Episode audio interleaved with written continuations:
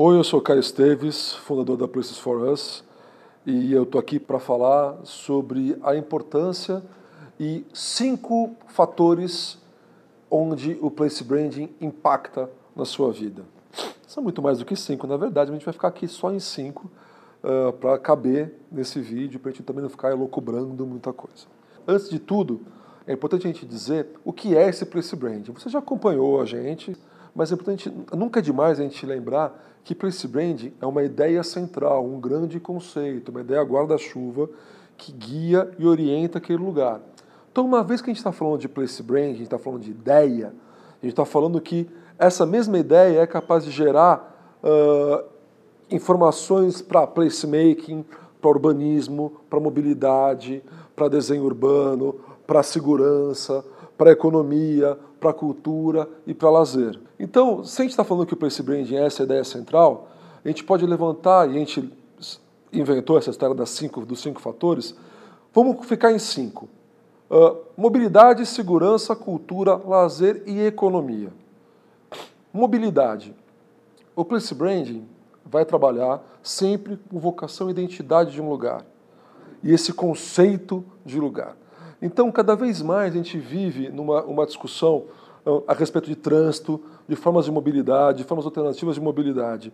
Uh, e esse outra coisa que está muito no ar, que a gente fala muito, que é, o cidade, que é a coisa da cidade para pessoas, ou da cidade orientada para pessoas. Então, cada vez mais, quando a gente coloca as pessoas no centro dessa discussão, o carro deixa de ser o centro e, portanto, a gente começa a entender ou perceber a cidade e a relação das pessoas com a cidade de uma maneira diferente.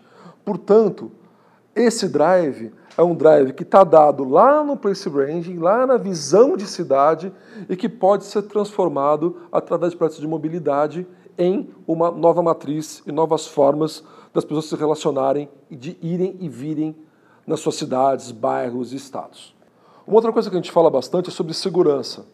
A gente já sabe, e existem metodologias capazes de provar isso, como, por exemplo, o CPTED, né, o Crime Prevention Through Environmental Design, uh, que aqui na América Latina tem a nossa amiga Macarena, que toca isso com bastante uh, eficiência. Ou seja, uh, que a segurança também pode ser fortalecida através do desenho urbano e de relações de desenho urbano. Por outro lado, existe um outro fator muito importante, que é a relação de segurança com as pessoas nas ruas. E aí a gente vai voltar lá para os anos 60 e vai lembrar da Jane Jacobs falando dos olhos da rua, né, que é uma relação muito óbvia de a gente entender, que é a relação de quanto mais gente no espaço público, maior a sua sensação de segurança, não só a sensação, maior a sua segurança de fato. É muito fácil a gente perceber isso. Uh, pensa você andando numa rua muito movimentada, e pense você andando, num, por exemplo, num distrito industrial, depois das seis da tarde, onde acabaram os expedientes, onde não tem mais ninguém na rua, onde não tem mais nada funcionando. A sua sensação de insegurança, de insegurança, tende a ser muito maior nesse segundo caso, onde não tem ninguém por perto. Então, o place branding, quando ele potencializa, analisa vocações, identidades, como a gente fala o tempo inteiro, ele vai também cuidar e, e dar diretrizes, drivers, para as atividades e uh, ações nesse espaço público e, portanto, cuidar para que ou promover a ida de mais gente para a rua, de mais gente utilizando esses espaços públicos e, portanto, uma maior sensação de segurança, uma maior segurança de fato. A cultura, por sua vez, e o lazer, já vou juntar dois, duas numa para a gente não ficar aqui 15 minutos de vídeo. A cultura e o lazer, por sua vez, também são subprodutos dessa mesmo, desse mesmo pensamento. Né? Ruas ativas, ruas vivas, são capazes de trazer segurança e também de fomentar a cultura e de gerar oportunidades e possibilidades de lazer. E a gente pode ver isso em São Paulo, a carência disso, quando, ao fechar uma avenida paulista, a ocupação é gigantesca.